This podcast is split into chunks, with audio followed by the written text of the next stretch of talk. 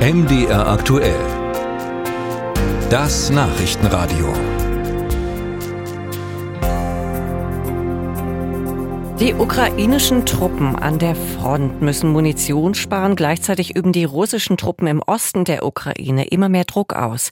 Die Region ist zu Beginn des Krieges schon einmal unter russische Besatzung geraten und bis heute schwer zerstört.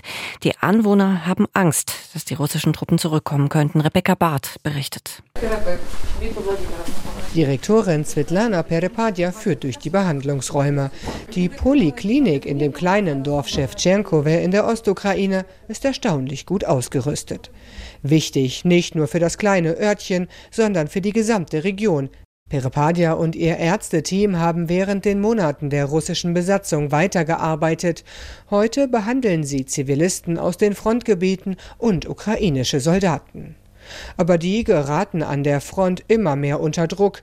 Das Problem? Es fehlt Artilleriemunition, erklärt der ukrainische Militärexperte Andrei Kamarov.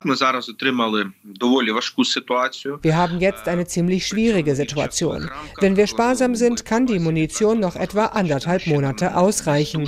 Aber die Russen haben schon erhebliche Kräfte in kritische Bereiche der Front gebracht und in diesen Bereichen mit der Aufklärung begonnen. Der Feind kann bald anfangen, sehr stark zu drücken und dann wird es kritisch. Die Poliklinik von Svetlana Perepadja liegt nur etwa 30 Kilometer entfernt von Kupiansk. Wegen der Frontnähe hätten viele Menschen die Region verlassen. Auch aus dem Ärzteteam seien viele nach Kharkiv oder in die Westukraine gegangen, erzählt sie. Gynäkologin Tetjana Holdun erinnert sich nur ungern an die Zeit unter russischer Besatzung. Sie hofft, dass die ukrainische Armee die russischen Truppen aufhalten kann. Ich habe große Angst, die noch einmal wiederzusehen. Wir haben alle Angst und hoffen, dass unsere Armee uns beschützt und rettet. Nie wieder will ich unter russische Besatzung. Doch im Abnutzungskrieg haben die russischen Truppen einen Vorteil. Russland hat viel investiert in die Verteidigung Verteidigung und seine Produktionskapazitäten vor langer Zeit erhöht.